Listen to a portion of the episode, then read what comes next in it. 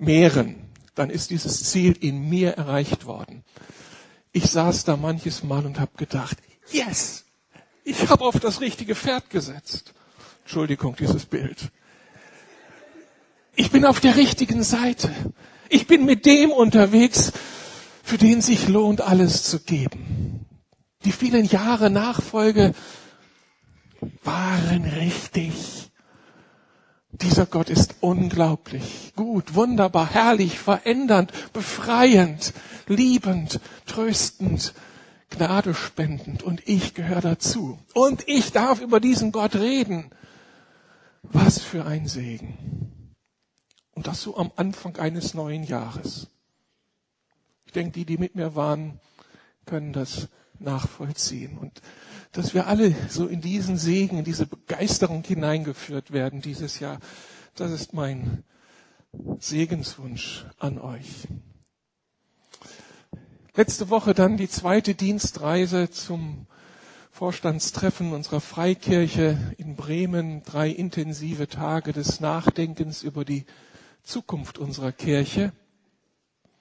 Und auch das war sehr ermutigend, weil sehr innovativ, weil sehr glaubensvoll. Wir haben wichtige Entscheidungen getroffen, wie wir Leiter und Leiterinnen in unseren Gemeinden, die Pastoren, die Gemeindeleitungen fördern können, ermutigen können und gleichzeitig, wie wir zu neuen Gemeindegründungen kommen. Wir haben ja ambitionierte Ziele als Freikirch. Wir wollen uns in den nächsten zehn Jahren verdoppeln, viele Gemeinden gründen.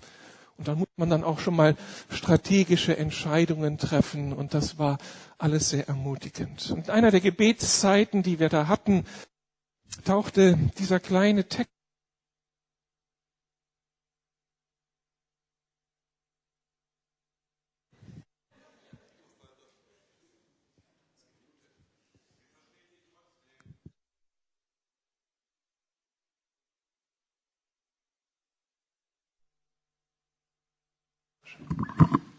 Also das nächste neue, nein, das neue Jahr beginnt auch mit technischen Problemen, kennen wir ja, aber hält uns nicht ab, viel zu erwarten. Also in einer der Gebetszeiten, die wir dort als Vorstand hatten, haben wir diesen kleinen Text bedacht, den ich zum Predigtext machen möchte. Irgendwie hat mich dieser Text beim ersten Lesen sofort erwischt und ich habe mich verliebt in diesen Text und in die Figur, die hier das Sagen hat und die sich hier so ganz vorbildlich vor Gott bewegt.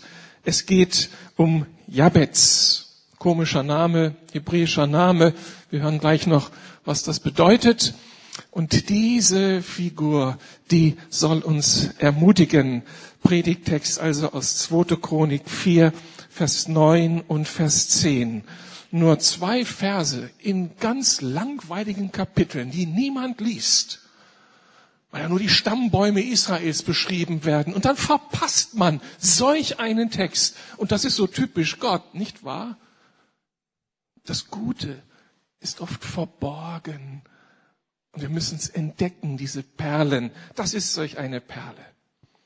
Da lesen wir, und Jabez war angesehener als seine Brüder. Und seine Mutter gab ihm den Namen Jabez, denn sie sprach, mit Schmerzen habe ich ihn geboren. Und Jabez rief zu dem Gott Israels und sprach, O, dass du mich reichlich segnen und meine Grenze erweitern wolltest und deine Hand mit mir wäre und du mich vor dem Übel bewahrtest, damit mich kein Schmerz trifft. Und Gott ließ kommen was er gebeten hatte. Ich möchte noch einmal beten. Vater, die Begeisterung über dich, sie nährt sich aus deinem Wort, aus dem, was wir lesen über dich und was wir dann bestätigt finden im Leben so vieler über so viele tausend Jahre. Und ich möchte, dass wir hier als Gemeinde in unserer Freude, in unserer Leidenschaft dir gegenüber wachsen. Und lass auch diesen kleinen Text, diese Lebensgeschichte des Jabez dazu beitragen. Hilf uns jetzt, Herr. hinter das Geheimnis eines gesegneten Lebens zu kommen. Anbetung sei dir. Amen. Eine der sehr ernüchternden Wahrheiten, die es zu lernen gibt, wenn man erwachsen wird, ist die, dass jedem von uns Grenzen gesetzt sind. Und das gilt für den ganz privaten als auch für den beruflichen Bereich. Und je älter wir werden, umso deutlicher spüren wir die Grenzen, umso weniger werden wir von Idealismus beherrscht, sondern von diesem Wahrnehmen, ich kann nicht all das umsetzen und tun, was ich mir ein Leben lang erträumt habe. Wir stehen vor gesundheitlichen und kräftemäßigen Grenzen, vor finanziellen Grenzen, Grenzen in unserer Persönlichkeit, Grenzen in unseren beruflichen Entfaltungsmöglichkeiten. Manchmal auch in Grenzen gesellschaftlicher Realitäten. Diese Begrenzung, Begrenzungen beschäftigen uns aktuell nicht nur persönlich, sondern auch gesellschaftlich in Deutschland. Viele empfinden, unsere Aufnahmekapazität für Geflüchtete sind Grenzen gesetzt. Warum soll die Politik den Flüchtlingsströmen Grenzen setzen? Und das heißt praktisch unsere Außengrenzen dicht machen. Grenzen in unserem Leben. Im gelesenen Text leidet die Hauptperson dieser Jabez an einer Eingrenzung der ganz besonderen Art. So wie er aufwächst, erlebt er, wie er in eine Schublade gepackt wird. Und damit sind ihm in seiner Persönlichkeitsentfaltung unglaubliche Grenzen gesetzt. Sein Handicap ist sein Name. Bei seiner Geburt gab es Komplikationen, die so schmerzlich waren, dass seine Mutter diesen Schmerz mit einer Namensgebung unvergesslich machte. Sie nannte und rief ihren Sohn Jabez. Schmerz. Könnt ihr euch das vorstellen? Nun geschieht jede Geburt unter Schmerzen. Aber bei der Geburt dieses Sohnes muss die Mutter ganz besonders gelitten haben. Der Text sagt uns nichts über die näheren Umstände, so dass wir nur mutmaßen können. Vielleicht waren es die körperlichen Schmerzen dieser Geburt, eine komplizierte Steißlage zu ertragen ohne Peridualanästhesie und auch ohne geleerte Whiskyflasche am Wochenbett Geht natürlich nicht bei einer werdenden Mutter. Vielleicht handelt es sich auch um Schmerzen emotionaler Art, weil die Familie Sorge hatte, wie sie noch ein weiteres Kind durchfüttern sollte. Vielleicht war der Vater des Kindes gerade vor der Geburt verstorben. Oder das Kind war unehelich gezeugt worden und diese Mutter musste jetzt mit Schande umgehen, ein unehelich geborenes Kind aufzuziehen. Wie auch immer, wir wissen nicht, was es war. Aber im Ergebnis kommt heraus, dass dieser Junge mit einem riesigen Handicap aufwachsen muss. Jedes Mal, wenn jemand seinen Namen rief, dann wurde er daran erinnert, du bist ein Problemfall. Du bist einer, der seine Mutter fürchterliche Schmerzen bereitet hat. So eine Art der Namensgebung ist für uns natürlich unvorstellbar, aber sie war in den alten Kulturen üblich. Alle Namen sind dort Bedeutungsnamen. Oft wurden sie einfach erfunden. Ja, Namen waren oft wie Festlegungen, wie Prophetien über ein Leben. So soll sich dieses Leben weiterentwickeln. Nomen ist Omen sagt man manchmal bis heute. Und jetzt muss man sich ein Kind vorstellen, das mit einem solchen Namen groß wird. Was haben wohl seine Freunde gesagt, wenn es auf die Straße zum Spielen kam? Jabetz! Haben sie ihn lächerlich gemacht? gehänselt? Wen hat er gesehen, wenn er morgens in den Spiegel schaute? Oder ins Wasser schaute. Spiegel im Badezimmer gab es wohl noch nicht damals. Wen hat er gesehen, wenn er sich wahrnahm? Was hat er von seiner Zukunft erwarten können? Mit welchem Lebensgefühl ist er durchs Leben gelaufen? Vielleicht hat ja auch mancher unter uns so seine liebe Not mit den Festlegungen durch seine Familie, mit den Erwartungen an seine Persönlichkeit, mit den Schubladen, in denen du, in die du eingeordnet wurdest, mit Festlegungen, die dich ausbremsen, die dich limitieren, auf eine bestimmte vorgezeichnete Rolle festlegen, eine Rolle, die dir eigentlich vielleicht gar nicht entspricht.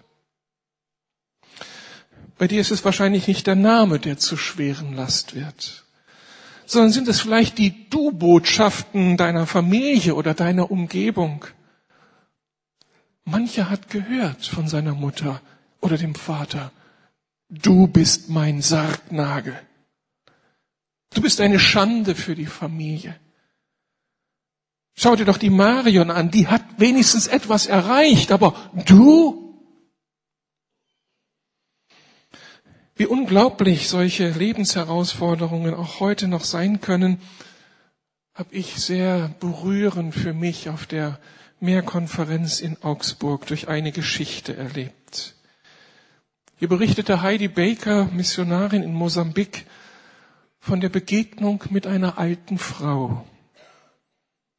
Sie sah diese alte Frau irgendwo im Busch mit zerlumpten Kleidern in sengender Sonne einsam auf dem trockenen Sandboden sitzen und eben nicht ohne einen schützenden Baum, der sie bewahrte vor dieser sengenden Sonneneinstrahlung. Sie saß da einsam, zerlumpt und völlig dieser, dieser unglaublichen Sonneneinstrahlung ausgesetzt. Heidi Baker erzählt, wie sie alles andere vergessen musste, und zu dieser Frau ging, sich vor sie niederkniete, ihre Hände nahm und versuchte sie anzuschauen. Und als sie sie anschaute, sah sie in weiße Augen. Eine blinde Frau. Alt, einsam, blind. Und dann fragte sie diese Frau, wie heißt du? Und die Frau antwortet, ich habe keinen Namen. Das konnte Heidi Baker nicht verstehen und fragt zurück in einer anderen Landessprache, wie heißt du? Und wieder die Antwort, ich habe keinen Namen.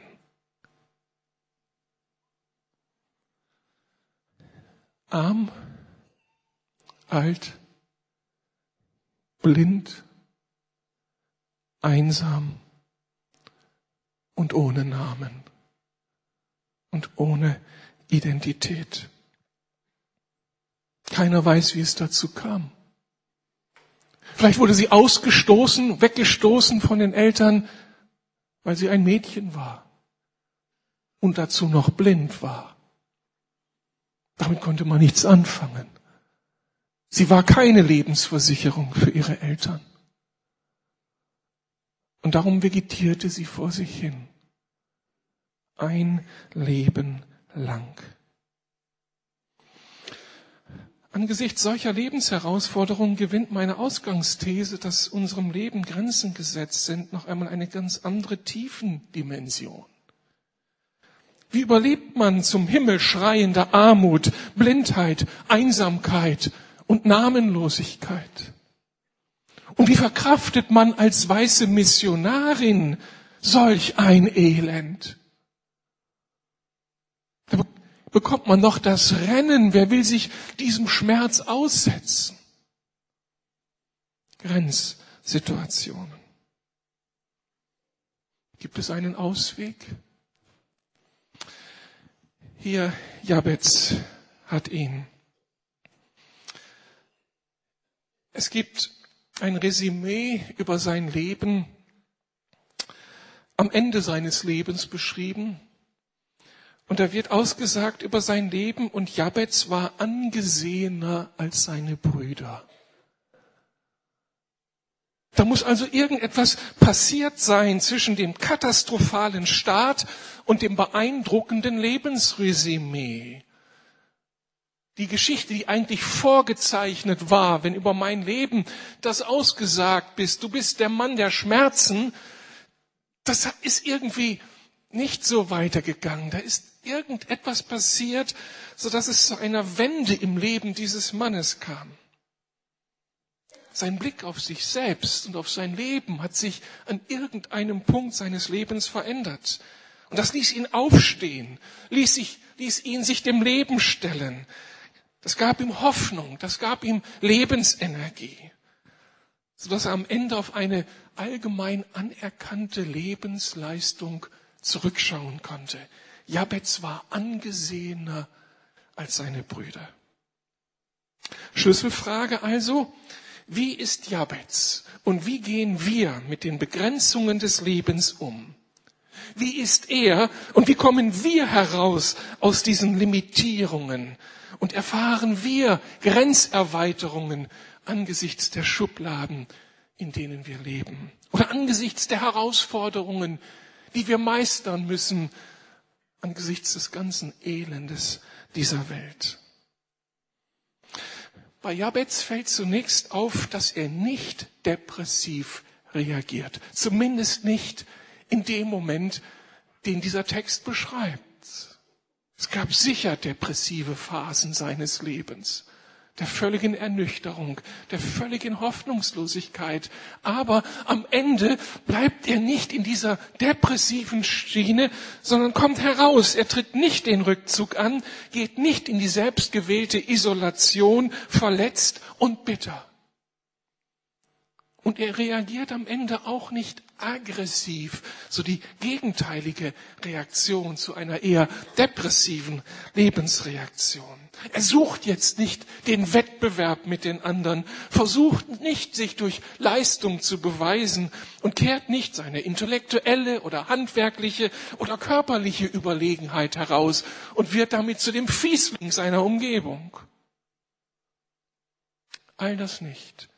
Nicht depressive, nicht aggressive Reaktion, sondern eine proaktive Reaktion, indem er sich an die ganz große Adresse wendet. An seinen Schöpfer, an Gott, an den Chef, an den mit der Krone, der König und Herr in dieser Welt ist. Er wendet sich an seinen Gott. Und Jabez rief zu dem Gott Israels. Und er sprach, oh, dass du mich reichlich segnen und meine Grenze erweitern wolltest. Und deine Hand mit mir wäre und du mich vor dem Übel bewahrtest, damit mich kein Schmerz trifft. Das ist die Reaktion des Jabez. Und das ist bemerkenswert.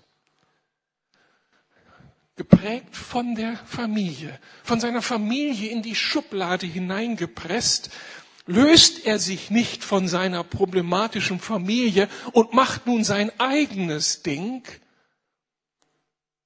sondern genau das Gegenteil.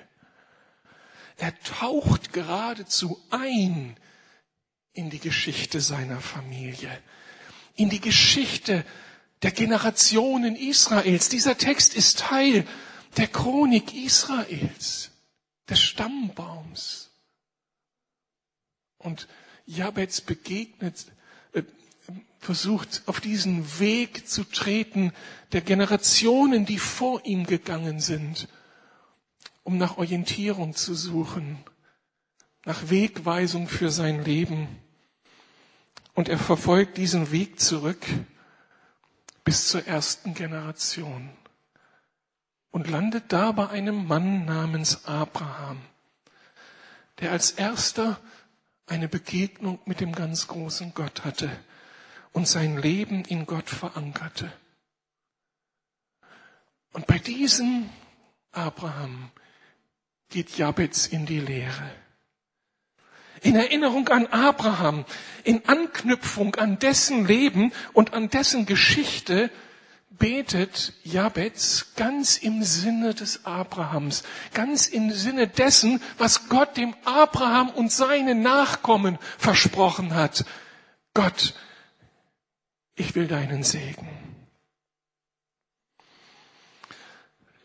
Ein zerbrochenes Lebensfundament oder erst gar, ein gar nicht richtig entwickeltes Lebensfundament, das nicht tragfähig war, und dann zieht, ab, zieht Jabez vier Säulen in sein Leben ein.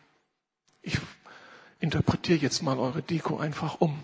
Es geht nicht um Mandate, sondern es geht um die Säulen, die Jabez in sein Leben einzieht, indem er sich an dem da orientiert und den ins Spiel bringt, der einst Abraham ganz Entscheidendes mitgegeben hatte. Er bittet um Gottes Segen. O Gott, bitte segne du mich reichlich. Wie schon gesagt, mit dieser Bitte greift Jabez das auf, was Gott Abraham versprochen hatte in 1. Mose 12, Vers 2. Da heißt es, Gott verspricht dem Abraham, ich will dich zu einer großen Nation werden lassen. Ich werde dich segnen und du an deinen Namen bekannt machen. Und du wirst ein Segen für andere sein. Und in der Fortführung dieses Versprechens beschreibt Gott dann, wie alle Nachkommen Abrahams diesen Segen Gottes für sich erwarten dürfen. Und Jabez stellt sich auf diesen Weg und sagt, hier bin ich, hier bin ich Gott, schau auf mich. Du hast dem Abraham etwas versprochen. Und das beanspruche ich jetzt für mein Leben. Von meiner Familie habe ich nur Fluch geerntet. Aber ich will deinen Segen. Segen erfährt der Mensch als Empfang von Kräften, die in der Welt Gottes ihren Ursprung haben und die sich dann im Leben des gesegneten Menschen je nach Situation sehr unterschiedlich auswirken können. Kräfte des Himmels kommen in unser Leben. Und dieser Segen kann sich materialisieren in Form von einem gesundheitlichen Schub, in Form von materiellen Grenzerweiterungen, in Form von mein Beziehungsnetz erweitert sich, in Form von ich werde als Persönlichkeit gesund und Gott gebraucht mich für andere Menschen zum Guten. Welche Spielart der Segen Gottes auch immer annimmt, immer ist der durch Gott gesegnete ein ganzes Stück tiefer beglückt, bereichert, befreit oder versorgt. Der Mann der Weisheit sagt in Sprüche 10, Vers 22, der Segen des Herrn, was macht der? Der macht reich. Und lasst uns dieses Reich jetzt beziehen auf die vielfältigen Aspekte unseres Lebens. Und eigenes Abmühen fügt neben ihm nichts hinzu. Genau das, was Jabez empfindet. Nicht meine depressive oder aggressive Reaktion wird die Veränderung bringen, sondern indem ich ganz auf den Segen des Gottes Abrahams setze. Wisst ihr, dass Gott so sehr sich danach sehnt, dass er Menschen in dieser Welt findet, die ihn suchen und die diesen Segen von ihm erbitten? Das ist zutiefst auf dem Herzen Gottes. Gott ist nicht unser Feind, ist nicht unser Gegner, sondern ist unser Freund. Die Bibel nennt ihn Vater. Und wenn ich etwas auf meinem Herzen habe, dann ist es das, meine Kinder zu segnen. Gott hat die Sehnsucht danach, in dieser Welt Menschen zu finden, die sagen, ich will es nicht mit meinen Mitteln probieren. Okay, ich trage Verantwortung natürlich. Aber ich will, dass du auftauchst. Ich will an deine himmlischen Kräfte ran. Ich will ernst machen damit, dass du Gott bist und ich nicht Gott bin. Und ich brauche dich. Und darum finde ich das so genial, dass dieser Jabez sich dann nicht zu fein ist, sondern hier schreit. Ich gehöre zu dieser Generation auf dem Wege, den Gott mit seinen Menschen seit Abraham in dieser Welt hat. Ich will diesen deinen versprochenen Segen. Wie argumentierst du vor Gott? Hast du Argumente, wenn du betest? Oder aus welcher Position heraus betest du? Rufst du wie ein verängstigter Mensch, der in der Gefahr um Hilfe schreit, nicht wissend, ob ihn jemand hört? Oder rufst du als ein Nachkomme Abrahams, als Sohn und Tochter des lebendigen Gottes, Herr, das hast du verheißen. Ich trete hier und heute auf den Weg meiner Väter. Das heißt auf den Weg all derer, die mir mit Gott vorausgegangen sind. Und er bitte diesen Segen für mich und für mein Leben. Weißt du, dass Gott uns durch Jesus diesen Segen ganz tief und real erschlossen hat. In Epheser 1, Vers 3 sagt Paulus, gepriesen sei der Gott und Vater unseres Herrn Jesus Christus. Er hat uns gesegnet mit jeder geistlichen Segnung in der Himmelswelt in Christus.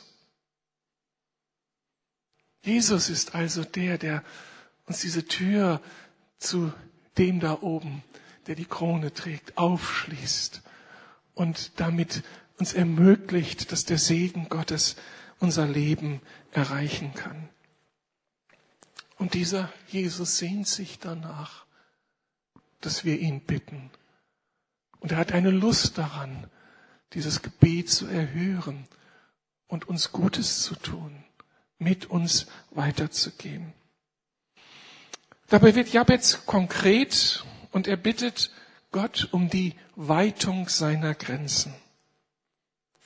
Dass Jabez mit seinem Namen und seiner Geschichte einen eingeengten Entfaltungsraum vorfindet, versteht sich von selbst. Das war keine Ermutigung. Da hat ihn keiner gepusht, keiner gefördert, keiner gefeiert, wenn er Jabez beim Spielen, beim Sport, in der Schule oder wo auch immer sah. Aber das hindert Jabez nicht daran, Gott um diese Grenzerweiterung zu bitten. Das war, gehörte zu den Verheißungen, die Gott dem Abraham mitgegeben hat. Ich will deine Grenzen weiten. Segen von mir bedeutet, ich will deinen Lebensraum erweitern. Ich will dir Kanaan zum Erbe geben. Ich will mehren, was dich ausmacht, was zu dir gehört. Als Abraham starb, besaß er neben den vielen Herden, neben dem Vieh, aber nur wenig Land, nur die Grabstelle seiner Frau Sarah. Aber dann hat Gott über die nächsten Generationen, ich lese gerade so die Bibel chronologisch, hochinteressant, über Isaak, über Jakob, hat Gott dieses Erbe immer mehr erweitert, die Grenzen immer mehr erweitert. Gott ist ein Gott der Grenzerweiterungen, der unseren Lebensraum erweitern möchte, uns erschließen möchte. 1. Mose 17, Vers 8. Ich werde euch das ganze Land Kana angeben, in dem du jetzt als Fremder lebst. Und es wird deine Nachkommen für immer gehören und ich werde ihr Gott sein. Daran knüpft Jabez an. Weite meine Grenze, Herr. Mein Lebensraum ist so eingeengt. Aber wenn du auftauchst, dann wird meine Lebensgrenze gestretched. Mein Entfaltungsraum wird vergrößert. Mein Beziehungsraum weitet sich. Es kommen Gaben in mein Leben hinein, mit denen ich anderen Menschen dienen kann. Es kommen Ressourcen in mein Leben hinein, mit denen ich diesen Lebensraum gestalten kann. So erlebe ich ihn. Jahr für Jahr Grenzerweiterungen. Und wenn es die Grenzerweiterung meines Verstehens Gottes ist, ihm auf die Spur kommen und jede neue Gottesoffenbarung ist eine Erweiterung meines Verstehens. es macht etwas weit in mir, diesem Gott lieben, ihm dienen zu dürfen. Weite meine Grenzen. Die Predigtreihe von Rüdiger Sumann entfaltet die unterschiedlichen Mandate, in denen wir uns bewähren dürfen. Wenn wir dieser Herausforderung nachkommen wollen, wenn wir uns bewähren wollen in Ehe, in Gemeinde, im Beruf, in Gesellschaft, dann geht es nur, indem wir Gott um Grenzerweiterungen bitten. Herr, ich möchte meine Rolle ernst nehmen und bestmöglich ausfüllen. Aber ich bin so limitiert als Persönlichkeit so festgelegt und eingeengt. Mir fehlt es an Weisheit, an Gestaltungskraft, an Durchblick, an Einfluss, an Finanzen, an Gesundheit, an Tragkraft, an Disziplin, an Geduld, an Kühnheit, an Durchsetzungsvermögen. Ich bin so klein angesichts meiner Lebensherausforderungen. Habt ihr das mal erlebt als Väter oder Mütter? Angesichts der riesigen Aufgabe, Kinder, Kinder erziehen zu dürfen? fühlt man sich manchmal so klein, so hilflos, so ausgebrannt, so ohnmächtig. Man braucht Grenzerweiterungen. Grenzerweiterungen, um den Nachbarn zu lieben. Grenzerweiterungen, um den Kollegen zu ermutigen und ihn nicht einfach nur als Wettbewerber wahrzunehmen. Grenzerweiterungen. Herr, weite meine Grenzen. Und Jesus sagt, damit bist du bei mir richtig. Das liebe ich, Grenzen zu erweitern im Leben meiner Kinder. Und dann die dritte Säule, die Jabez einzieht. Ergreife du für mich die Initiative. Gott, packe du zu. Deine Hand soll mich leiten. Deine Hand soll für mich unterwegs sein. Originalton unseres Textes und dass du mich reichlich segnen und meine Grenzen erweitern wolltest und deine Hand mit mir wäre. Also du, Gott, musst die Initiative haben. Wenn die Menschen der Bibel die Hand Gottes thematisieren, dann meinen sie diese, dieses machtvolle Eingreifen Gottes, sein Zupacken, sein unwiderstehliches Engagement. Und wenn Gott eingreift, dann öffnet er Türen, die für uns geschlossen sind dann werden Hindernisse beseitigt, die für uns unüberwindbar sind. Diese Gewissheit durchzieht die Bibel. Jesaja 41, Vers 10. Fürchte dich nicht, denn ich bin mit dir, hab keine Angst, denn ich bin dein Gott, ich stärke dich, ja, ich helfe dir, ja, ich halte dich mit der rechten Hand meiner Gerechtigkeit. Peter, war es nicht die Hand Gottes, die uns dieses Haus ermöglicht hat? War es nicht die Hand Gottes, die uns diesen Anbau hat machen lassen? Wir standen vor Mauern, die wir nicht überwinden konnten. Die Politik wollte dieses Haus nicht. Aber Gott hat die Tür geöffnet. An irgendeinem Punkt haben sie zugestimmt. Unsere Gemeinde in Bremen hat die Körperschaftsrechte bekommen. Nach unendlichen Kämpfen und es sah so düster aus, dass wir meinten, vor das Bundesverfassungsgericht gehen zu müssen. Und auf einmal liegt die Bescheinigung auf dem Schreibtisch, wie durch ein Wunder.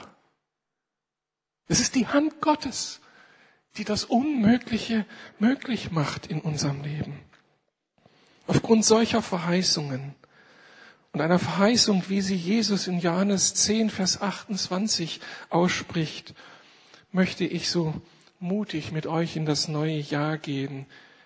Ich gebe ihnen, sagt dieser Text, und gemeint sind die Menschen, die Jesus ernst nehmen als Sohn Gottes, ewiges Leben, und sie gehen nicht verloren in Ewigkeit, und niemand wird sie aus meiner Hand reißen. Niemand wird uns aus der Hand Gottes reißen. Es gibt diese Augenblicke in unserem Leben, wo uns der Atem stockt, wo wir eine Diagnose bekommen, die alles Leben aus uns herauszieht, um dann zu erleben, wie die Hand Gottes da ist und uns durchträgt. Niemand kann uns aus der Hand Gottes reißen. Die letzte Säule ist dann den Schutz, der Schutz, den Jabez erbittet. Schaffe das Böse weg, dass es mich nicht vor Schmerz übermannt. Jabez weiß um die Herausforderung des Alltags. Als Gesegneter Gottes zu leben heißt nicht auf Rosen gebettet zu sein und in einem paradiesischen Urstand zu leben, aber Leben mit Gott heißt sicher zu sein, dass Gott uns in all den Herausforderungen schützen kann und uns vor dem Scheitern bewahrt. Mit ihm können wir den Schmerz ertragen. Da ist Gott mit uns. Das sind die vier Säulen, die Jabez in sein Leben einzieht. Und die gute Nachricht ist, Gott erhörte das Gebet dieses Mannes. In Vers 10 heißt es, und Gott ließ kommen, was er gebeten hatte. Und am Ende heißt es dann, und Jabez war angesehener als alle seine Brüder. Das ist die tiefe Botschaft der Bücher der Chronik. Der Verfasser verfolgt ein Ziel, deutlich zu machen, wie das Realität ist. Gott erhört die Gebete seines Volkes, all das, was in Übereinstimmung mit ihm und mit seinem Charakter, mit seinem Wesen und mit seinem Wort steht. Gott erhört. Und diese Erfahrung ist uns, wie ich schon andeutete, ermöglicht worden durch Jesus. Galater 3, Vers 29. Wenn ihr aber zu Christus gehört, seid ihr auch Nachkommen Abrahams und seid damit entsprechend der Zusage, die Gott ihm gegeben hat, Abrahams rechtmäßige Erben. Und Jesus hat nun dieses große Anliegen, dass wir in diesen Segen hineinfinden, in diese Grenzerweiterung Gottes. Er hat diese Sehnsucht, dass seine Hand für uns tätig werden kann so dass sich nicht nur unser Leben verändert, sondern durch uns das Leben in unserer Umgebung. Gott ist seit damals immer noch unterwegs. So durfte es diese namenlose Blinde in Mosambik erleben. Nochmal, blind, alt, einsam, der sengenden Sonne ausgesetzt arm und ohne Namen, ohne Identität, über Jahrzehnte. Heidi Baker erzählt, wie sie von Gottes Liebe, wie sie von Gottes Liebe für diese Frau übermannt wird, sich zu ihr setzt, sie in den Arm nimmt und den Impuls hat, ihr einen Namen zu geben. Otelia du sollst mit Freude leben. Utelia, du sollst mit Freude leben. Und dann die Reaktion dieser blinden Frau. Sie fängt an zu strahlen und ruft mit ihren drei noch verbliebenen wackeligen Zähnen aus, ich habe einen Namen. Ich habe einen Namen nach Jahrzehnten zum ersten Mal Identität.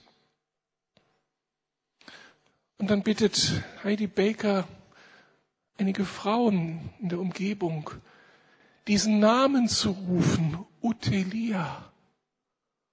Und dann rufen diese Frauen, Utelia! Und diese Blinde hört zum ersten Mal ihren Namen und dass sie gesehen wird und dass sie nicht einsam ist. Und dann setzt Gott noch oben eins drauf. Wie es geschieht, konnte Heidi Baker nichts sagen. Aber sie sieht, wie sich die Augen dieser blinden Frau verändern. Und es braun wird in diesem weißen Fleck in der Augenhöhle und wie diese Frau sehend wird. Das ist dein und mein Gott. Er gibt uns den Namen. Er verändert Namen. Was auch immer über unser Leben ausgesprochen wurde. In diesem Gott ist Segen, ist Gnade, ist Erneuerung. Ein herrlicher Herr, dem ich folge, dem ihr folgt und dem ich in diesem Jahr noch radikaler folgen möchte. Mit diesem Gebet, Herr, weite meine Grenzen. Wie ist dieses Wunder möglich geworden? Auf der einen Seite natürlich ein unverfügbares Geschenk Gottes. Meine letzte Predigt ging um den Herrn des Durchbruchs. Auf der anderen Seite aber steht da dieser Glaube und dieser Gehorsam einer Frau, die sich nicht mit den Begrenzungen ihres Lebens zufrieden gegeben hat, sondern als Missionarin in Mosambik seit Jahrzehnten nach Gott schreit. Sie wird es anders formuliert haben, aber es ist letztlich dieses Jabetsgebet, oh, dass du mich reichlich segnen und meine Grenze erweitern wolltest und deine Hand mit mir wäre. Aber sie erweitert dieses Gebet um eine kleine Nuance. Oh, dass du mich reichlich segnen und meine Grenze erweitern wolltest und deine Hand mit mir wäre, so dass ich den Armen und Leidenden in ihrem Übel und in ihren Schmerzen begegnen kann. Und dieses Gebet, dieser Schrei nach Grenzerweiterung, nach mehr von Gott, ist ein Markenzeichen dieser Frau geworden. Sie passt in kein Schema, wenn sie eingeladen wird zu predigen, ist alles anders.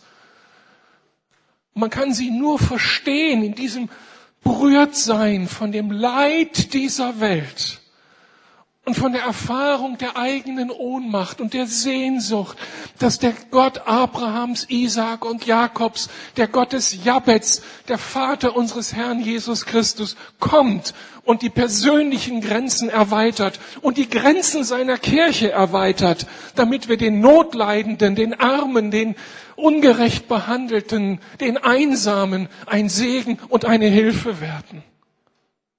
Und darum kann sie nicht anders, als in jedem Gottesdienst zu knien. Und fünf Minuten oder sieben Minuten schrie sie nach Gott in Augsburg. Mehr von dir, Gott. Mehr von dir, Gott. Die einen haben gesagt, wie kann man so predigen? Dann kommst du denn endlich zur Sache. Und in mir schrie es nur, ja, mehr von dir, Gott. Ich brauche mehr von dir. Ich mache mehr Liebe zu den Verlorenen, mehr Liebe zu den Berlinern, die Jesus nicht kennen. Mehr Liebe zu den Gebundenen, den Einsamen, den Kranken. Ich brauche mehr von Gott. Und wer kann dieses mehr beantworten? Der, der die Krone aufhat und darauf wartet, dass da Menschen sind, die sagen, ich stelle mich dem. Gott, ich gebe zu, ich hab's nicht. Ich habe diese Liebe nicht. Ich habe diese Vollmacht nicht. Ich habe kein Interesse an meiner Umgebung. Ich mache mein Ding. Gott, hab Erbarmen mit mir. Und hab Erbarmen mit der Lukasgemeinde. Lasst uns diese Bitte um den Segen Gottes bitte nicht nur so privatisieren. Herr, komm und optimiere meine Lebensumstände. Sondern Gott, bitte komm und erweitere meine Ressourcen, damit ich in dieser Welt ein Segen sein kann. Wir sehen im Augenblick durch die Medien so ein begrenztes Bild von Deutschland. Wir hören nur überall Begrenzungen und Gefahren und Probleme. Und wir sehen nicht diese andere Geschichte, dass Gott dabei ist, seine Kirche zuzubereiten, sie mit seinem Geist zu erfüllen, ein Hunger in unser Land hineinzuwirken, ein Hunger nach dem lebendigen Gott. Und da möchte ich mit euch einstimmen und nicht hinterher dackeln, sondern vorangehen. Herr, lass uns in dieser Zeit und in Berlin ein Segen sein. Die Grenzen Berlins werden gerade jedes Jahr gesprengt. Ich habe gehört, dass Berlin im letzten Jahr um 40 bis 50.000 Menschen gewachsen ist. Boah, das macht was mit mir. Ich habe ausgerechnet, dass Berlin 2700 neue Gemeinden braucht für die die schon da sind. Und jetzt höre ich, dass jedes Jahr 50.000 neue kommen. Und das bedeutet nach meiner Rechnung jedes Jahr 50 neue Gemeinden. Damit von den 50.000 10 Prozent in Gemeinden hineinpassen mit einer Durchschnittsgröße von 100 Gottesdienstbesuchern. 50 neue Gemeinden. Meine, meine Vision muss sich weiten. Also ist nichts mehr mit 23 Gemeinden für die Lukas-Gemeinde. Jedes Jahr eine mehr im nächsten Jahr, in den nächsten Jahren. Ist das unmöglich? Spinne ich jetzt? Geht da meine visionäre Ader mit mir durch? Oder ist das vielleicht der Pulsschlag des Heiligen Geistes? Der sich danach sehnt, hier in dieser Stadt Menschen zu finden, die sagen, Gott, mit mir geht es eigentlich gar nicht. Aber wenn deine Hand mit mir ist und wenn dein Segen meine Lebensgrundlage ist und du mir die Grenzen weitest und du mich schützt, dass mein Herz nicht verzagt, dann ist es möglich. Dann ist es möglich dass Gemeinde Jesu dieser Stadt zum Segen wird. Und ich bete, dass das die Lukas-Gemeinde wird. Wir brauchen mehr Vision. Wir brauchen Grenzerweiterung unserer persönlichen Glaubensfreude, mehr Arbeiter im Weinberg, Grenzerweiterung im Bereich der persönlichen Weisheit und Vollmacht, mehr Glauben, Liebe und Hoffnung, Grenzerweiterung im Bereich der persönlichen Heiligkeit, mehr Finanzen, Oh, dass du mich, Gott, dass du mich und uns als Lukas Gemeinde reichlich segnen und unsere Grenzen erweitern wolltest und deine Hand mit uns wäre und du uns vor dem Übel bewahrtest, damit uns kein Schmerz übermannt, und wir stattdessen vielen Menschen den Weg zu Gott weisen. Das ist das Gebet was uns ausmachen soll. Können wir aufstehen? Ich möchte das Lobpreisteam bitten.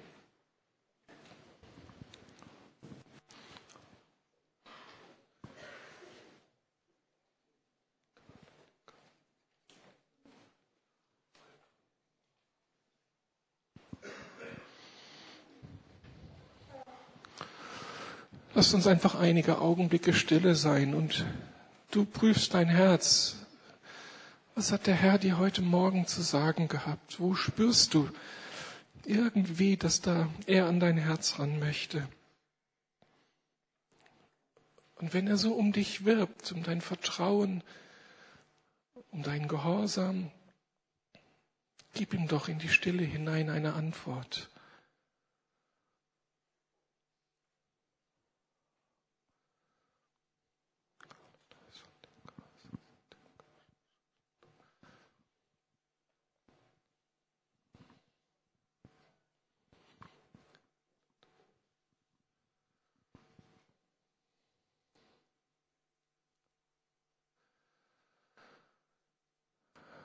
Vater, ich danke dir, dass wir Christsein heute nicht neu erfinden müssen,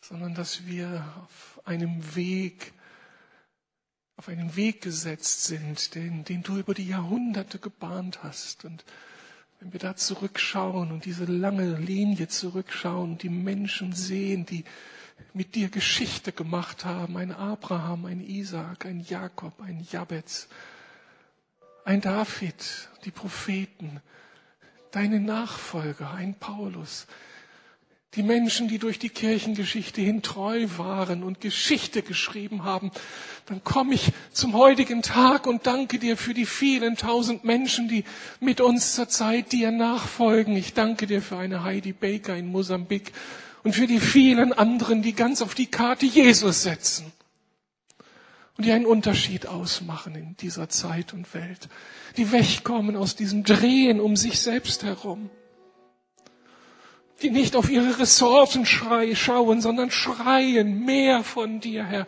weite meine Grenzen. Und du beantwortest Gebet. Komm, sei mir gnädig, Herr. Ich muss dir nicht mehr sagen, was für Grenzen ich empfinde in meinem Leben. Komm und weite du mir. Komm, Heiliger Geist, und verändere mein kleines Herz. Und entzündete uns mit neuer Liebe, mit neuem Glauben, mit neuer Hoffnung, auch für diese Stadt. Weite die Grenzen der Lukasgemeinde, Herr, dass wir den Geflüchteten zum Segen werden können, dieser Nachbarschaft hier zum Segen werden können in den Nachbarschaften und Kiezen dieser Stadt ein Segen werden können durch die Gemeindegründungen. Und bitte rüste du deine Kirchen wieder neu aus, erneuere sie in dieser Stadt. Dass überall ein Licht angezündet wird der Hoffnung. Und du dich offenbaren kannst. Ich spreche Segen aus über Berlin. Sei du Stadt gesegnet durch den lebendigen Gott. Und ich rufe die Arbeiter herbei, die in dieser Stadt zum Segen werden und die im Glauben vorangehen. Berühre die Stadt, segne diese Stadt. Komm mit deinen himmlischen Ressourcen und segne die Stadt. Und dass all die Menschen, die hier landen, hoffnungslos ohne dich zu kennen.